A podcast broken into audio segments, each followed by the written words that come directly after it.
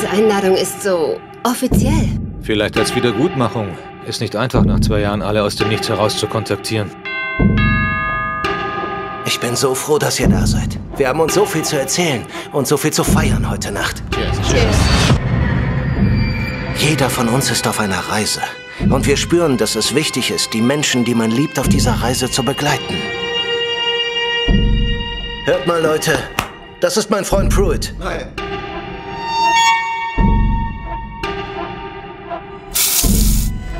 Die Gitter vor den Fenstern sind neu. Aus Sicherheitsgründen. Es ist sicherer. Du, du reagierst so misstrauisch auf unsere Gastfreundschaft. Will, Verdammt.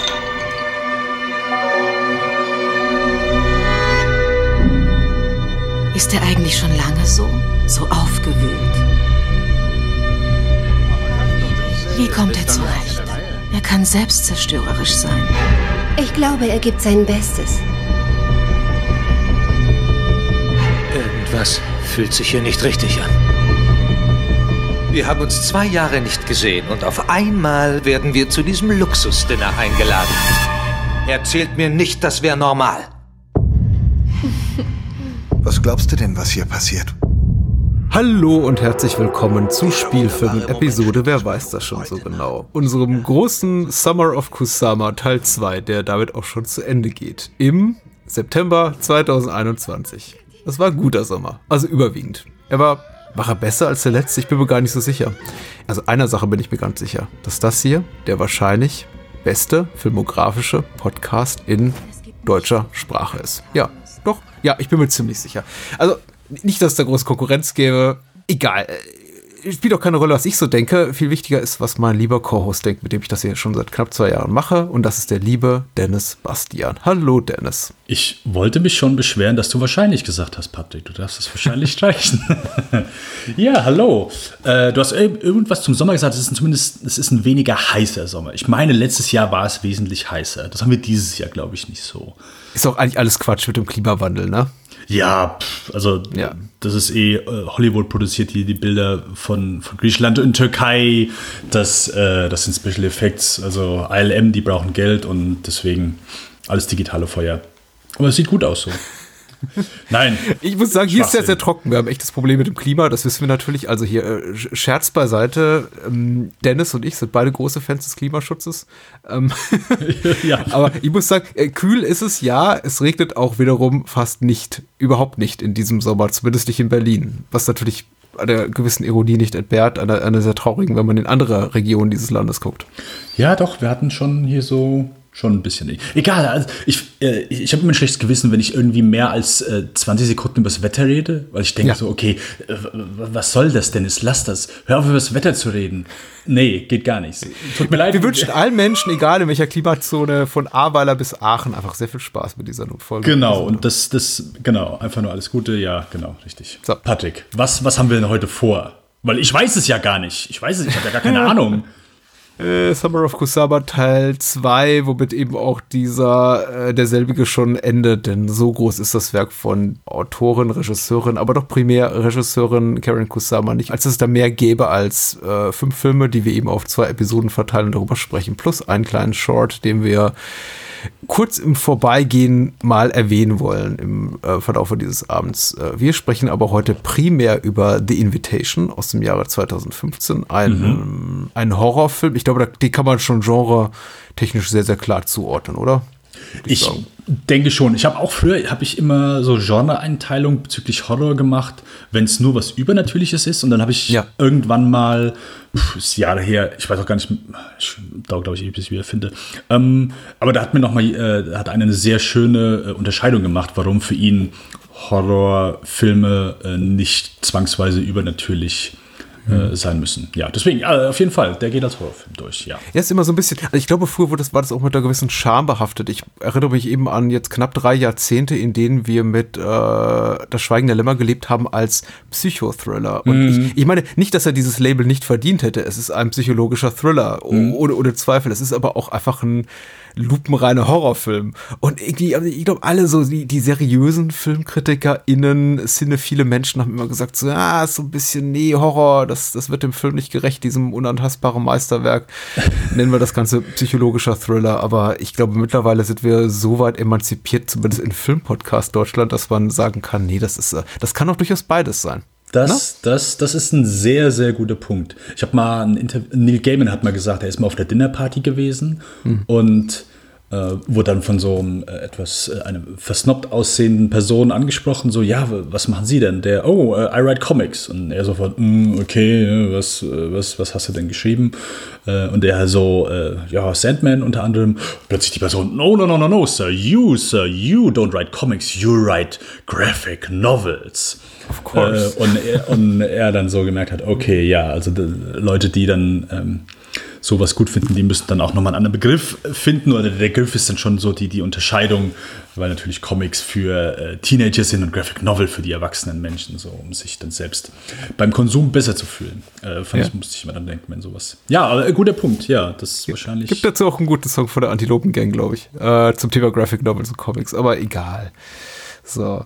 Äh, Destroyer ist der zweite große Film des Abends mhm. aus dem Jahre 2018, über den wir sprechen. Da lohnt sich auch ein Blick auf die Hauptdarstellerin, das ist nämlich Nicole Kidman und wahrscheinlich die oder der größte Star, mit dem Karen Kusama im Laufe ihrer Karriere gearbeitet hat, nach Charlize Theron. Ich glaube aber nicht, dass Charlize Theron, zumindest nicht damals vor, wann, wann kam Aeon Flux raus? 2005, so in der Kante? Ja. Den Star-Status hatte, den eben Nicole Kidman heute hat oder vor drei Jahren hatte. Also, das ist eine echte Hausnummer und das ist auch der zweite Film. Und der letzte Film bislang in ihrer Filmografie, über den wir heute Abend sprechen.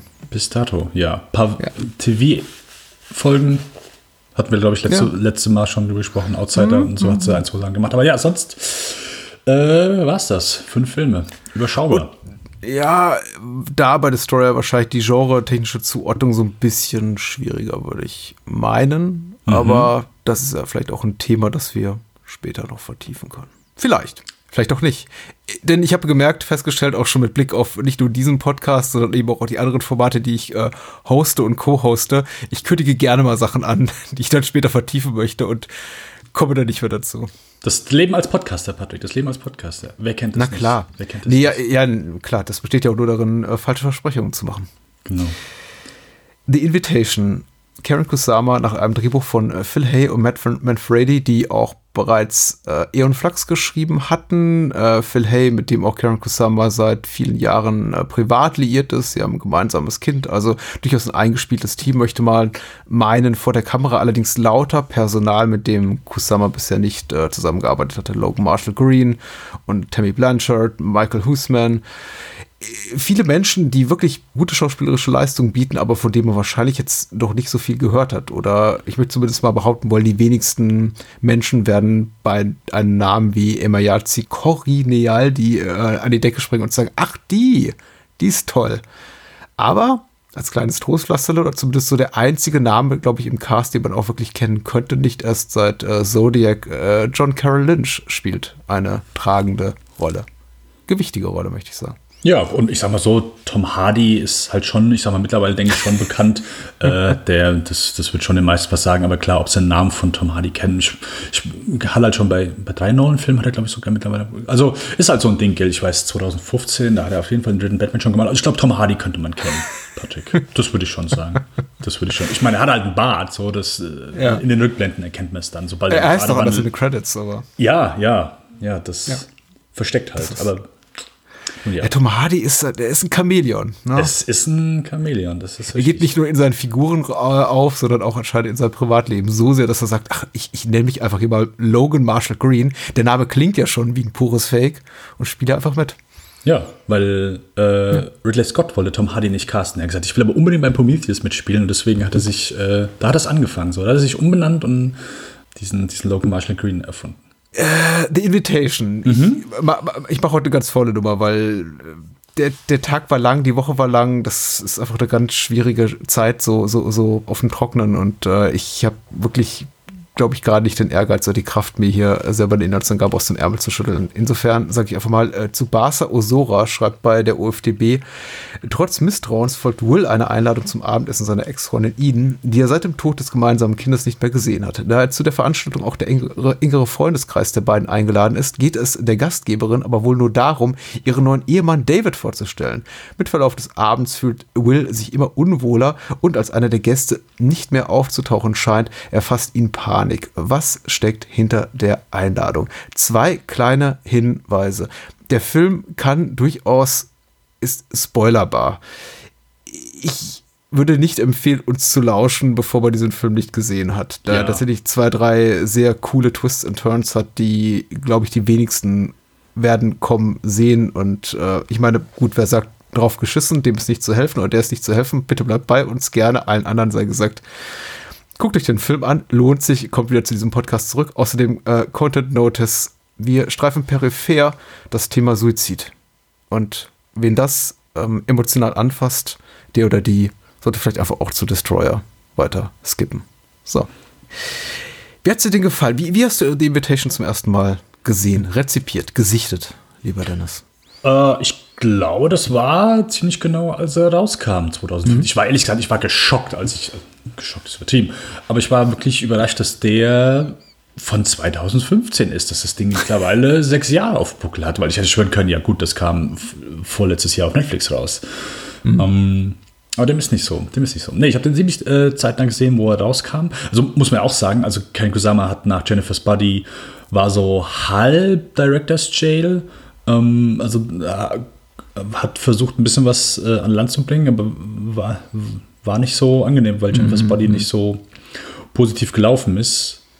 Und ja, genau, hat sich dann da so ein bisschen dem TV-Werk äh, gewidmet. Äh, deswegen hat es dann auch knappe sechs Jahre, sieben Jahre gedauert. Ja, sechs Jahre. Mhm. Bis, äh, bis Imitation rauskam. Und äh, ich meine, ist Mikrobudget, also ich, äh, das äh, ist wahrscheinlich ein Bruchteil von dem, was Jennifer's Body dann hatte. Oder sonst irgendwie, keine Ahnung, Flux mit Sicherheit. Mhm. So eine, ja, Genreübung auf, auf einem kleinen Level, der mir beim ersten Mal wirklich sehr gut gefallen hat. Auch wirklich sehr gut funktioniert.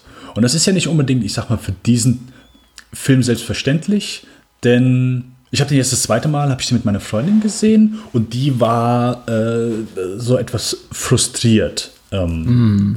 an so zu Beginn oder ich sag mal so der der, der ja, ich sag mal 40, 45 Minuten so. ähm, äh, ja, also das ist ein langer Beginn, das kann sich sehr lange anfühlen. Hm. Also äh, frustriert, weil es für sie so ein bisschen äh, offensichtlich war, wo es drauf hinausläuft. Und nicht offensichtlich, aber zumindest, dass sie gemerkt hat, was die ganze Zeit passiert und äh, mm. diese Manipulation, die die ganze Zeit stattfindet. Und weil, weil sie es halt auch gut rübergebracht äh, haben. Also ich fand, sie war, war gut geschauspielert, war gut gemacht, aber das hat sie ein bisschen so frustriert. Egal. Ähm, ich hab, bei mir hat er beim ersten Mal hat das bei mir wirklich sehr gut funktioniert. Ich fand den sehr gut, sehr spannend. Ähm, ich habe nie gedacht, mh, hm, okay, hier mit einem höheren Budget wäre hier mehr drin gewesen. Man, ich finde, man merkt den Film auch nicht an, auch jetzt beim zweiten Mal irgendwie. Ja, spielt halt einfach nur so an einer Location. Das ist ja manchmal so dann Filme, die sich eben an, an einer Location stattfinden. Oder viele merken das, glaube ich, bei so, so Bottle-Episodes äh, bei, bei Serien, sobald sie merken, hm, okay, gut, ich glaube, wir verlassen jetzt hier unser altbekanntes Set nicht, äh, wird eine, wird eine äh, Bottle-Episode. Also eine Episode, die eben, ja. um Geld zu sparen, an äh, einem Hauptschauplatz der Serie spielt und meist dann nur dort, äh, um eben Geld zu sparen für eine spätere Episode. Und natürlich ist das auch einfach ein guter Weg, äh, einen Film dann so zu drehen, weil somit sparst du dir halt eben äh, andere Locations und sowas. Du kannst mhm. eben nur eben diese eine, dieses Haus, in dem Fall diese, dieses schicke Haus nutzen. Ja. Das habe ich hier nie das Gefühl gehabt. Ich fand den wirklich, wirklich spannend, äh, stellenweise auch wirklich fies, wo es äh, dann, ich sag mal, später hingeht. Und von den Cast super. Ich glaube, äh, Michael Huseman, ich weiß nicht, ob der überhaupt, ob ich den überhaupt schon in irgendwas dann gesehen hatte, so, aber er ist natürlich einfach ein sehr äh, charmanter, charismatischer Typ, so. Und das, ja, fand ich hat auch da so am Anfang noch so ein bisschen äh, sehr gut funktioniert. Ähm, ja, ich meine, man sollte vielleicht ein bisschen hellerisch werden, wenn der Zodiac Killer auf der Dinnerparty kommt. äh, Und Pruitt heißt, ich glaube, dem, dem Name, Namen an sich, also auf, auf einer rein Ja. semantischen Ebene liegt jetzt irgendwie keine, keine, keine Bedrohlichkeit inne, aber ich finde den unangenehm. Also wenn er schon vorgestellt wird und Pruitt heißt, nicht einfach nur Jack oder John oder Michael, sondern Pruitt, denke ich mir, ey, das ist merkwürdig. Ja. Jetzt beim zweiten Mal, ich würde nicht sagen, dass er, dass er sich in, sagen wir mal, meiner Gunst arg geändert hat. Vielleicht ist er so ein bisschen leerer geworden. Also nicht irgendwie, es geht eigentlich so um nichts. Es ist halt einfach so eine, eine Genreübung und eine sehr gute dazu, möchte ich wirklich auch betonen. Aber fühlt sich sonst ein bisschen leer. an. Ist nicht viel, also bei mir ist jetzt nicht viel. Ich finde die Seherfahrung gut, aber ich finde danach bleibt nicht so viel haften, wie ich es äh, mir vielleicht Ja. wünschen würde. Trotzdem hat der starke Szenen, starken Cast, ähm, eine sehr schönen äh, oder schön, nein, das Wort lassen wir raus. Ich habe nicht schön gesagt. Ich habe gesagt, eine sehr, mh, also wenn was im Kopf hängen bleibt, dann wahrscheinlich so die Schlusseinstellung. Oder so das Bild, was er dort.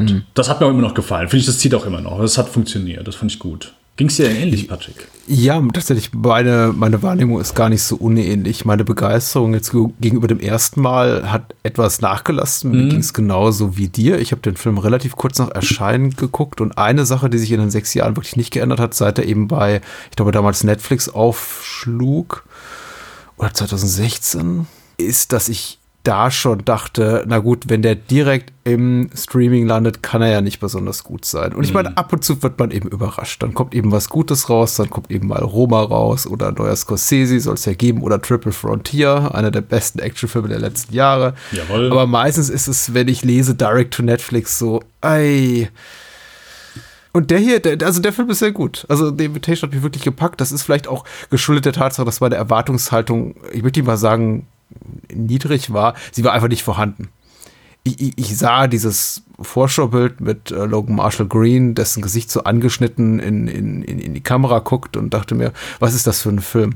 Und war erstmal, fühlte mich ein bisschen vor den Kopf gestoßen, aber eben auch angenehm überrascht, dass es sich gar nicht so zentral um ihn drehte. Also er schon der Protagonist dieses Films ist, aber dann natürlich sehr, sehr viele andere Menschen auch noch mitwirken und es eigentlich auch nicht nur um seine Person geht, um seine Vergangenheit, um sein weiteres Schicksal, sondern eben auch das seiner seiner Freundin äh, Kira, äh, seiner Ex-Partnerin Eden, deren neuen Partner David und eben ganz viele Menschen, die noch dazustoßen und die auch alle im Lauf des Films was zu tun kriegen, was ich auch sehr angenehm fand oder erfreulich fand, sagen wir mal so. Denn oft sind ja so die Figuren am Rande des Geschehens dazu verdammt, ähnlich wie bei, bei Lost, über sechs oder sieben Staffeln einfach nur da rumzustehen. Und man fragt sich, was tun die da eigentlich gerade? Warum darf Jack immer nur auf die coolen Missionen gehen? Oder was weiß ich, wer? Ähm, Kate. und nicht die äh, 100 andere Leute, die im Flugzeug saßen. Ähm, und hier ist es eben so, jeder bekommt ein bisschen was zu tun. Das fand ich cool, hat mich gefreut. Und auch die Schauspieler dahinter, Schauspielerinnen sind stark. Also da, da gibt's auch, ich, ich habe ja gerade bei so klein budgetierten und der Film hat eben nicht viel gekostet, das hast du ja richtig gesagt. Das ist jetzt irgendwie kein No-Budget-Film, aber ich würde mal sagen, schon mit relativ auf kleiner Flamme gekocht und also mit wenig Geld gedreht. Sehr oft die Situation, dass man sagt, oh, da gibt's echte Aussetzer oder da werden Rollen mit Menschen besetzt, vor denen man denkt, ja, die, die hätten vielleicht nochmal ein Semester Schauspielschule machen dürfen, bevor man sie vor die Kamera lässt. Aber hier fand ich es wirklich durch die Bank gut, gut orchestriert, gut gespielt, stimmungsvoll, gute Location. Ich meine, ähnlich wie ein. Ich musste äh, zu Beginn vor allem an Get Out viel denken, weil es eben auch beginnt mit, der ähnlichen, mit dem ähnlichen Szenario. Pärchen auf dem Weg zu, zu einer Art sozialen, familiären, freundschaftlichen Zusammenkunft und ein Tier wird überfahren. In Get Out geht es ja eine komplett andere Richtung, aber im Grunde ist das auch so ein Film, so ein One-Location-Film. Und Get Out ist der bessere Film. Ich will doch gar nicht jetzt irgendwie irgendwelche komischen Vergleiche anstellen. Das, das bietet sich ja auch nicht an. Aber es ist etwas grundsätzlich, was mir liegt, glaube ich. So, man geht zu einer sozialen Zusammenkunft und wird unangenehm überrascht. Deswegen verstehe ich auch deine Freundin, die da sagt, ja, irgendwie hat man es ja kommen sehen. Und wenn man zum Beispiel sowas sieht wie den, den letzten Charlie Kaufman-Film, I'm Thinking of Ending Things, der, glaube ich, auch bei Netflix lief. Hm, ja. genau. Der beginnt ja ähnlich. das sind auch zwei Leute, die sitzen im Auto und sagen, ach, ich, ja, er, er möchte gern dahin und sie nicht unbedingt und in diesem Fall möchten beide nicht richtig dahin. Also ich, ich mag diese Art von Filmen. Ich, Im Grunde stimmt's ja, ab Minute eins weiß man, das geht schief, das wird ganz furchtbar. oder fragt sich einfach nur, welche Variation von furchtbar zeigt uns dieser Film. Und das, was uns eben die Invitation zeigt, ist eine gute Variation von furchtbar. Äh, abschließend vielleicht noch jetzt hier so zu meinen einführenden Worten. Ich, wie gesagt, beim zweiten Mal wirkt er nicht mal so wie beim ersten Mal, weil eben auch der Überraschungseffekt fehlt. Ich empfand einige Drehbuchentscheidungen als etwas forciert, etwas, fühlt sich etwas gezwungen an, etwas auch sehr didaktisch. Äh, Gerade, also Figuren, Nebenfiguren, die, die nicht viel Zeit kriegen, wie zum Beispiel Choi, der, der verspätete koreanische Freund. Mhm wird eben auch als solcher bezeichnet, so, ach, er ist irgendwie der unpünktlichste Koreaner aller Zeiten und wenn er den auftaucht, ist es eben auch, ist er eben auch einer entsprechenden ethischen Herkunft und weiß, ah, okay, das ist der. Und ich denke, da, da, da ist das Drehbuch immer so ein bisschen hat zu wenig Boot zur Ambivalenz, auch was so die ganze Hintergrundgeschichte betrifft von, von Will und Eden, aber dazu vielleicht gleich mehr, die dann letztendlich auf fast nichts hinausläuft, in, in meinen Augen. Aber doch im Großen und Ganzen als Stimmungskino sehr toll mit kleineren Schwächen auf der Drehbuch, Drehbuchseite. Äh, du hast Get Out erwähnt, äh, würde ich sogar von Anfang sagen. Beim Ende, äh, auch wenn es schon wieder ein bisschen länger her ist, hat er mich dann sogar ein bisschen an Ass erinnert.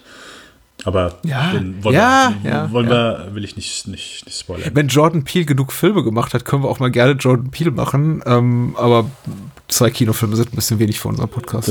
aber jetzt kommt doch, wie heißt, wie heißt der dritte nochmal? Get Out, Us, Them, Nope. Nope, was Nope? Nope. Nope, ja, okay, Nope war es, richtig. Ja, ähm, ich habe manchmal so äh, gedacht, ich fand den ähm, von der Farbe her, du hast ja so diese Orangetöne und ist ja, ich sag mal, recht dunkel gehalten. An manchen Stellen fand ich es ein bisschen zu dunkel. Da. Ja, ähm, ja, ja. Gerade gegen Ende so habe ich so gedacht, hm, okay, ist, keine Ahnung, ist es jetzt gewollt so? War mir dann ein bisschen zu, zu dunkel. Ansonsten äh, fand ich, war der, war der schön gedreht, aber das wäre so eine Sache, wo ich denke, hm, okay, gut, ich glaube, ich sollte jetzt hier vielleicht was sehen können, aber kann nicht so viel sehen. Ich, ich war mir nicht sicher, ob ich das auf die Schuld meines Streaming-Anbieters schieben sollte. Denn mittlerweile ist er ja nicht mehr bei Netflix verfügbar. Du musst ihn also, glaube ich, on demand kaufen oder er läuft mhm. bei Join. Ich bin mir nicht ganz sicher. Also ich hatte ihn jetzt on demand geschaut. Äh, bei einem großen Anbieter und äh, da erschien er mir auch sehr dunkel, aber ich wusste eben nicht, liegt das an. Das ist, kann natürlich sein. I don't know, bin Weil ich sicher. Vielleicht war es bei mir auch der gleiche große Anbieter. Das kann, kann ich auch nicht, nicht sicher sagen. Aber ich meine, es vermittelt so auch das Gefühl, dass dieses sowieso schon sehr, sehr große Anwesen in den Hollywood Hills, was auch sehr schön gewählt ist, ich finde es auch, auch architektonisch sehr, sehr stark, noch mal größer erscheint. Dadurch, dass man einfach oft gar nicht so klar sich darüber ist, wo man genau, wo genau man sich im Haus befindet. Der Nachteil ist eben, alles ist sehr düster. Aber man muss halt schon so dem Film wirklich zugestehen. Also bei mir kam jetzt so keine, keine Langeweile auf. Ich finde so die, ja. wie, wie die Personenkonstellationen sind, wie alles so eingeführt. Also ich glaube, du, du merkst halt hier auch so ein bisschen, das fand ich sehr schön, dass, wie du eben schon gesagt hast, so die ganze Gruppe ist die wirkt nicht so zusammengewürfelt, sondern da kam schon so ein bisschen das Gefühl auf, okay, hey, die, die sind länger Freunde, das hatte ich schon. Und auch so nach und nach einfach, wie dieser Abend aufgebaut wird und du ja eigentlich so äh, Tom Hardys Frustration so auch mit verstehen kannst. Mhm. Ähm, auch wenn ich, ich bin am überlegen, ob ich beim ersten Mal auch so dabei war, äh, beziehungsweise wo ich beim ersten Mal gedacht habe, hm, okay, ich das ist ja alles sehr abgefuckt, aber liegt es vielleicht wirklich nur an ihm, weil, weil er irgendwie nicht loslassen kann so. Mhm, aber jetzt beim zweiten Mal fand ich dann schon, okay, nee, das, der Gedanke kommt eigentlich nie auf. Äh, klar, halt nochmal kurz so der Moment, wo dann eben der, der Kumpel so recht spät kommt, was ja eigentlich so sein, der Moment ist, wo er sagt, okay, gut, das hier, das ist jetzt so mein Beweis und dann kommt er, aber äh, natürlich herrliches Timing natürlich, dass er auch gerade in dem Moment dann ja. kommt das vielleicht so ein bisschen, wo ich denke, hm, okay, aber hey, ich bin, wenn du bei einem Film dabei bist, dann stört dich das vielleicht gar nicht zu sehr. Aber wenn der Film dir eh nicht zusagt, dann ist das wahrscheinlich auch so, wo du sagst, ja, okay, klar, so Zwinker, Zwinker. In dem Moment kommt der natürlich dann. Ich kann tatsächlich mit einigen erwartbaren Szenarien dieser Art echt gut leben. Ich Und auch, sein ja. Auftritt ist auch so einer, weil mich der Film tatsächlich zu dem Zeitpunkt, als er auftaucht, so gepackt hat, dass ich schon merke, welchen Trick da hier Kusama und ihre Autoren spielen, an mir versuchen. Aber mir gefällt es eben, weil mir der Film gefällt. Ich denke, ja, mhm. ach Gott, damit hätte ich ja rechnen müssen. Aber ich hab's nicht, weil ich bin, ich habe mich tatsächlich auf den Film eingelassen und mich darin verloren. Ähnlicher Moment mit dem, mit der Tatsache, dass eben mehrfach etabliert wird, dass äh, es da oben in den, in den Bergen keinen Handyempfang gibt. Äh, was ja schon, ich glaube, wenn man den Film sehr analytisch und auch ein bisschen kritisch guckt, sehr offensichtlich ist, weil ich glaube, zwei, dreimal sagen Figuren, ach verdammt normal, ich kriege keinen Empfang, was sollen wir machen? Ähm, allerdings auch nie so in den Vordergrund gerückt wird, dass ich das Gefühl habe, es ist ähm, ganz offensichtliche Exposition, sondern es ist eher so eine Beiläufigkeit. Also zu dem Zeitpunkt, wenn es erwähnt wird, ich habe tatsächlich jetzt auch beim wiederholten Sehen nicht das Gefühl gehabt, hier solle ein wichtiger Plotpoint etabliert werden, was natürlich aber der Fall ist. Dann, mhm. äh, das musst du eben in Filmen heutzutage machen. Also entweder lässt du dir der Wildnis spielen oder du musst eben etablieren, dass es keinen Handyempfang gibt. Mhm. Ja, die verschlossenen Türen, die fand ich ein bisschen aufdringlich. Also da habe ich, ich dachte, also das war so ein Punkt, glaube ich, da, da äh, die sprichwörtliche Suspension of Disbelief hat mich dafür im Moment verlassen. Ich glaube, als eine der Figuren, ich glaube, es ist nicht Will und es ist auch nicht Kira, sondern eine, irgendeine Figur am Rande des Geschehens sagt so, warum sind alle Türen abgeschlossen? Dachte ich mir, ah, okay, da, das ist so ein Punkt, ich glaube, wäre ich bei dieser Party Handyempfang na gut, Tier totgefahren, na gut, alle ein bisschen creepy, na gut, aber wenn irgendwie bei, mein Gastgeber, meine Gastgeberin mir die Tür verschließt würde, yeah, also dass yeah, ich das Haus yeah. nicht mehr verlassen kann, weil ich, ich sage, oh, ich, ich bin so schnell the fuck out of here. Ihr, ihr seht nur noch irgendwie gar nichts mehr von mir. Ja, ja. Ein eine Patrick geformtes Loch in der Tür. Richtig, wie der Flash bin ich entschwunden. Ja, ja äh, da gehe ich auch mit. Das, das würde ich auch sagen, das ist auch so der, der Punkt. Ich meine, ist ja gut, dass das nicht einfach so hingenommen wird, sondern dass er wirklich sagt, ey, sorry, warum schließt du die Tür zu? So, was, was, hm. was soll das? Ähm, Gehe ich voll mit so. Aber klar, dass da, dass da so alle anderen äh, irgendwie nichts sagen. Aber das ist ja auch, das ist auch so der, die Sache, die ich, die ich immer noch so ein bisschen creepy an dem Film finde. Ähm, zum, also zwei Sachen. Also zum einen finde ich, mag ich sehr, dass es, der Film fühlt sich nicht so an, so, oh, dass er nur auf irgendeinen Twist hinarbeitet, sondern so dieses ganze, äh, diese, dieses, hey, hier kann irgendwas Schlimmes passieren, hier passiert, glaube ich, irgendwas Schlimmes, dieses Foreshadowing. Funktioniert für mich gut, hat auch beim zweiten Mal für mich wirklich gut funktioniert. So dieses Unwohlsein, das, das fängt ja einfach auch schon früh an und ich finde, das ist auch das einfach, was den Film zum größten Teil trägt. Was, was ist ganz ehrlich, was den Film tragen muss. Ich meine, bis ja. es wirklich, äh, bis das Gekrösel losgeht, äh, da ist es nicht mehr lang. Es sind noch vielleicht knapp 15, maximal 20 Minuten. Ja, ja. Ähm, so, das heißt, du musst irgendwas anders punkten. So, und einfach nur zu sagen, okay, ich einfach nur passiert was oder passiert es nicht so, äh, einfach so die Stimmung da ein bisschen zum Kochen bringen. Fand ich. Das hat schon sehr gut funktioniert für mich, auch beim zweiten Mal. Aber was ich jedes Mal denke, ist dann so einfach, hey, die waren Freunde. So, ja. die, die, die er, er, war mit ihr, ich, ich, weiß gar nicht mehr, waren die verheiratet oder waren die nur zusammen? Es wird keiner, es wird, glaube ich, nie von einer Heirat gesprochen. Okay, auf jeden Fall, sie haben ein Kind äh, zusammen ja, gehabt, natürlich. was äh, natürlich dann äh, verstorben ist. Und die beiden waren zusammen, die waren ein Paar, es ist eine Ex-Freundin, so, da ist ja einfach so, hey, das ist eine Person, die in meinem Leben gewesen ist.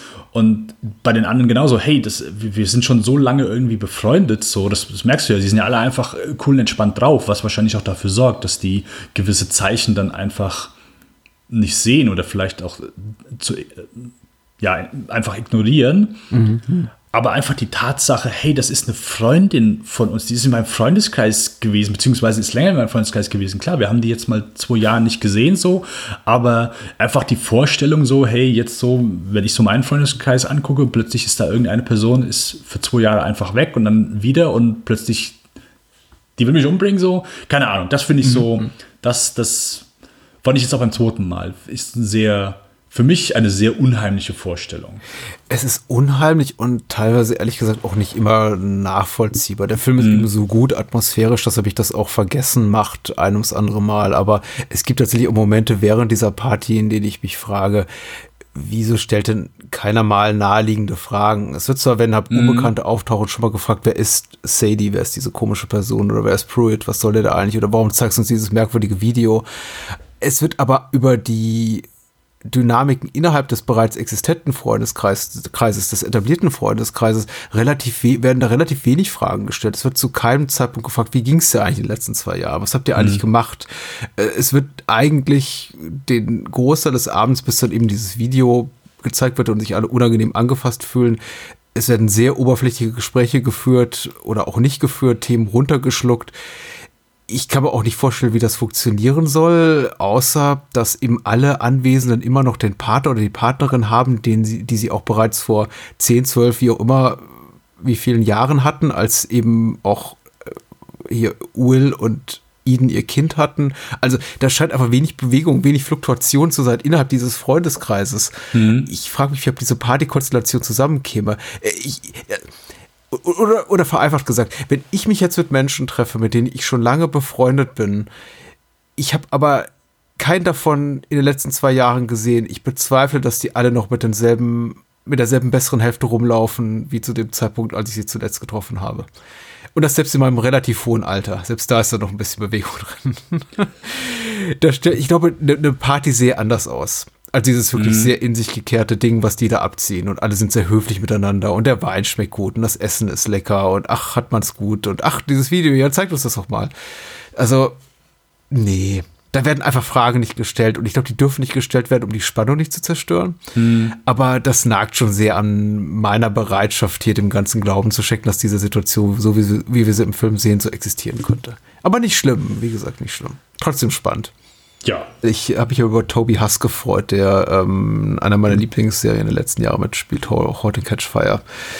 Äh, der hier den Sektenanführer spielt, den man nur im Video sieht und bei der Gelegenheit eben auch gleich erwähnt. Ich finde ja Sekten oder Kulte erstmal per se creepy. Von daher hat der Film auch schon mal bei mir ein Stein im Brett oder bringt mich in angenehm gruselige Stimmung. Wie geht's dir?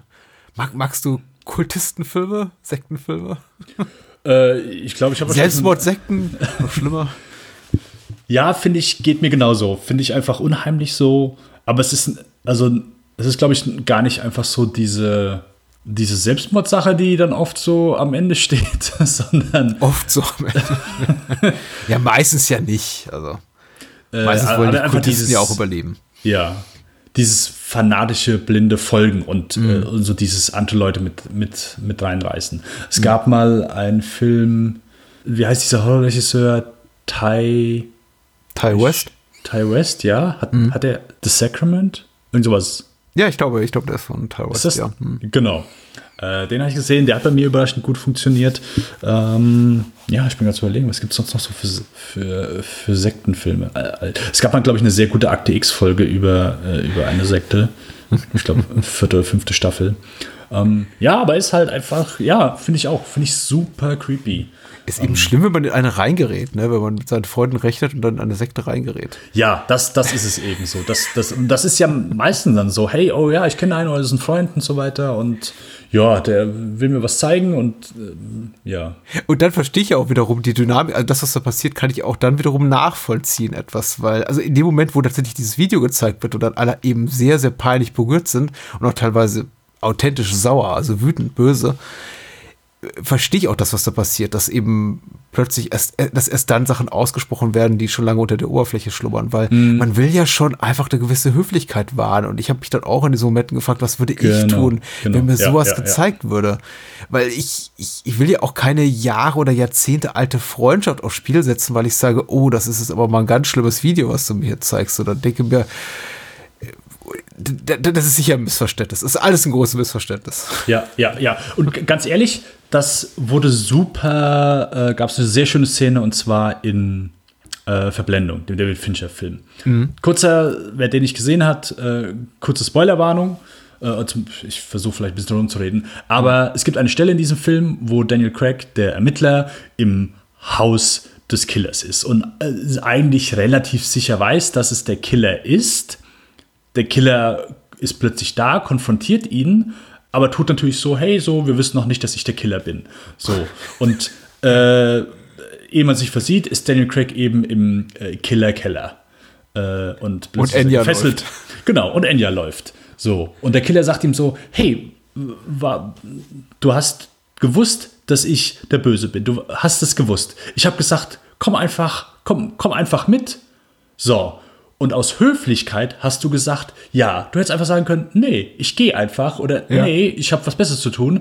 Aber weil Leute Angst haben, anderen vor den Kopf zu stoßen, machen sie die dümmsten Sachen. Mhm. Um, und das fand ich sehr, sehr gut. Und vor allen Dingen hat es auch immer, wahrscheinlich haben mit Sicherheit ein paar Leute da im Kino gesessen, so weiter, oh, warum geht er jetzt mit dem mit, oh, was soll das, wie dumm ist der?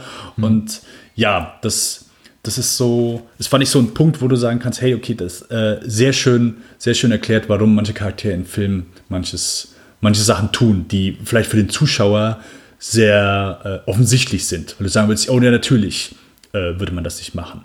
Aber du, die Leute wissen ja nicht, dass sie in einem Genrefilm sitzen. So. Du, du guckst es ja mit, mit, mit Genreaugen so. Und das ist, glaube ich, immer so das, was, was manche Leute äh, gerne ausblenden oder sich dann irgendwie kurz, keine Ahnung, äh, an, an weirden Sachen aufschreiben und sagen, ja, okay, das stört mich jetzt aber, weil das würde ich natürlich anders machen. Der Film ist auch immer ganz gut darin, einem so ein bisschen zu geben, äh, was der eigenen Erwartungshaltung oder Hoffnung entgegenkommt, nämlich mhm. dass eben auch ähm, zum Beispiel nach, nach Pruitts Geständnis des Totschlags an seiner Frau. Mhm. Angeblichen Totschlags. Wir wissen ja nicht, ob das der Wahrheit entspricht, ob er sie nicht. Es ist der Zodiac-Killer, Patrick. Natürlich hat er die umgebracht.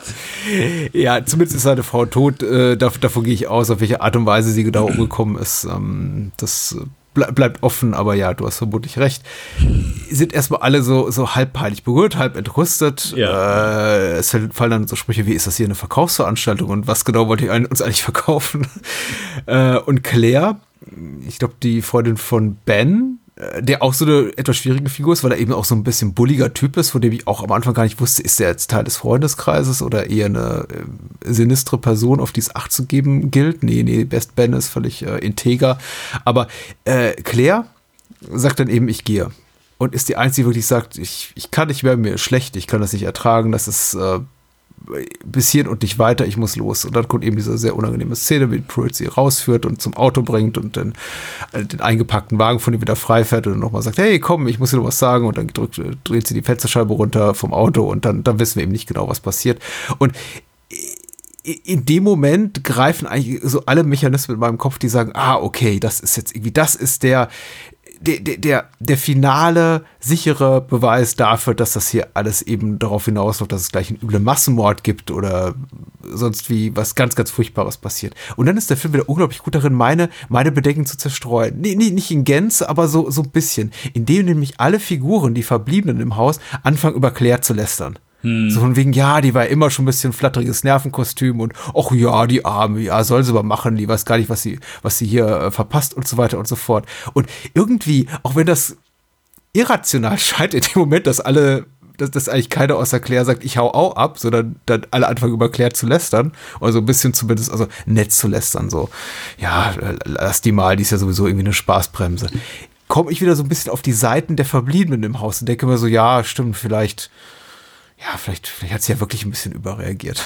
Ja, und also man muss ja auch dazu äh, sagen, dass äh, Tom Hardy trinkt ja gar keinen Wein, so. Er, er mhm. legt ja immer ab, so. So, und alle anderen, die, die sind ja schon am Trinken, äh, wenn sie reinkommen, so, die sind mit Sicherheit auch schon so ein bisschen, hey, wer weiß, ja. wer weiß, wer weiß, wie die Stimmung war, wo die ersten äh, angekommen sind. So. Aber klar, so ein bisschen Wein, locker die Zunge. Angeblich ist es ja äh, hellen teurer Wein so. Das ist ja auch nochmal, uh, wir trinken ja was Besonderes so. Ja, da brauchst du nicht viel, dass du halt einigermaßen gute Stimmung hast. Und ist wahrscheinlich auch wirklich schlau von denen, das so zu machen. Ja, einfach direkt hier ein äh, bisschen Wein servieren, bisschen lockere Stimmung und äh, ja, das, das ist ja bis zum Ende so, dass die als weiter Becher, das siehst du, sie sind, glaube ich, dreimal, wo sie eben dann hier diesen Wein verteilen. Mhm. Ähm, und äh, Tom Hardy immer sagt, nee, nee, Brauche ich nicht. Was, ähm, das wird alles sehr stimmungsvoll. Und der Film hat viele stimmungsvolle Bilder zu bieten, inklusive einer wunderschönen schönen Montage, in der es eben zum Abendessen geht. Und dann werden da noch Flashbacks reingeschnitten von, von Will und Eden und dem gemeinsamen Kind, das eben mittlerweile verstorben ist. Und das ist mhm. auch alles äh, irgendwie, finde ich, musikalisch sehr, sehr schön. Mhm. Äh, also sehr schön, sehr ansprechend gelöst von Theodore Shapiro, auch so ein Komponist, den ich bisher überhaupt nicht auf dem Zettel hatte. Außer bei äh, Karen Kusama, glaube ich. Äh, wie, wie hat dir das eskalierende Moment gefallen? Äh, oder auch die letzten, sagen wir mal, 20 Minuten? Da, wo es dann wirklich schlimm wird. Äh, ich möchte mal sagen, der Moment, in dem eben Will alle anbläfft und dann Scheu doch noch auf, auftaucht und dann äh, kommt das finale Weintrinken, der Griff zum Becher hat sich gepackt, warst du eher enttäuscht, dass es eben doch mehr so Stereotyp horrormäßig wird mit irgendwie messerschwingenden Schurken, die äh, was sich Guten an den Kragen wollen. Gut, ja, schlecht, nein, vielleicht. Gut, ja. Nee, hat Überfällig. Mir, äh, nee, hat mir, hat mir gut gefallen. Hat mir jetzt beim, beim zweiten Mal gut gefallen. Finde ich, es ist eine schöne, Also gerade beim ersten Mal natürlich so der Moment einfach, so diese Anspannung, die sich bis dahin aufbaut, im, im, im idealerweise aufbaut, äh, sehr schön entlöst, wobei du bist ja trotzdem noch einfach angespannt, denn so bei die Situation einfach dann so dieses das Schlimme sich bewahrheitet. Mhm. Nee, fand ich gut. Ich bin immer nicht so ein Fan von dem, dem Stilmittel, wo dann plötzlich auch der, der, der Ton weg ist. Ja. Sound, also wo kommt so, wo du einfach nur denkst, Ich weiß, was du meinst, ja. Ja. ja. Mhm. Das ist für mich so als Stilmittel so ein bisschen, ja, okay, hat bei Saving Private Ryan funktioniert, aber da hast du ja noch so dieses Fiepen, äh, alles cool. Aber hier mh, Brauche ich nicht unbedingt. Ist nicht so ein, ist nicht so ein ja. Stilmittel, wo, wo ich der Fan von bin. Aber ist eine Kleinigkeit. Ist jetzt auch nicht irgendwie so, dass das fünf Minuten geht, sondern 10, 15, 20 Sekunden so. Ähm, das alles vielleicht so ein bisschen ein Moment, der besser abläuft. in einem Kinosaal funktioniert. Ja, vielleicht. Vielleicht. Ja. Aber es soll ja so dem Moment, okay, dieser schlimme Moment, wo plötzlich einfach nur alle gar nicht fassen können, was, mhm. was passiert, so.